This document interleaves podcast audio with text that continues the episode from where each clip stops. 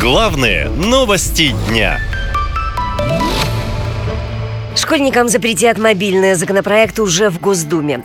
Действительно, в Госдуму внесен проект закона, который предлагает запретить школьникам использовать смартфоны на уроках в личных целях. В пояснительной записке говорится, что эта мера направлена на минимизацию факторов отвлечения внимания учащихся. А школы должны сами решать, как реализовывать запрет на практике. Сейчас в российских школах и так не разрешают пользоваться мобильниками на уроках. Речь идет о применении мобильных телефонов в учебном учебном процессе. Согласно санитарным правилам, их нельзя использовать во время урока вместо планшета или компьютера. По оценкам экспертов, маленький экран таких гаджетов провоцирует нарушение осанки и напряжение органов зрения. Кроме этого, мобильные телефоны отвлекают детей от занятий, но на переменах пользоваться смартфоном не запрещено.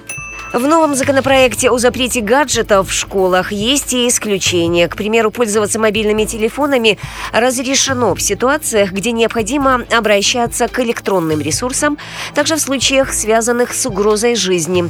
Министр просвещения Сергей Кравцов еще год назад говорил о необходимости запретить мобильное в школах. И если какие-то э, как, э, чрезвычайные ситуации, помните, мы с вами тоже учились, у нас не было мобильных телефонов. Да, и в школе есть ответственные, если какая-то чрезвычайная ситуация, обязательно родителям позвонят, скажут, есть э, учитель, классный руководитель. На перемене можно пообщаться со школьниками. Но на уроках, вот в соответствии с санитарными правилами, э, э, использовать мобильный телефон не допускается.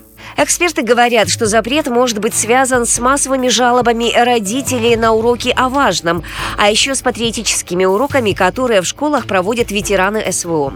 Дети после уроков фотографируются с бойцами на свои телефоны. Из-за этого на днях был настоящий скандал в одной из школ. Оказалось, что ветеран СВО – убийца, досрочно освободившийся после вербовки в ЧВК «Вагнер». То, что мужчина отбывал наказание за убийство, выяснили журналисты-расследователи.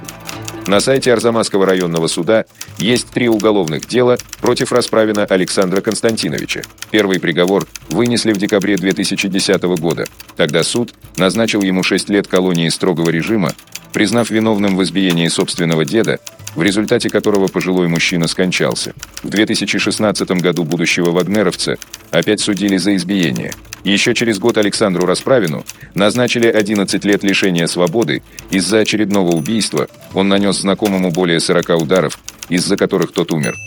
В родительских чатах сразу же опубликовали фото детей с ветеранами и написали, что это не единственный случай, когда перед школьниками выступают убийцы. Дескать, кадетские классы недавно встречались с бойцом ЧВК «Вагнер» Виктором Цыбенко. Он сидел за убийство сына своего знакомого. Теперь бывшие заключенные в статусе ветеранов СВО выступают перед детьми как герои, возмущаются родители. Однако министр просвещения Кравцов проблемы не видит, говорит, что военную подготовку в школах теперь будут проводить именно люди, вернувшиеся с фронта.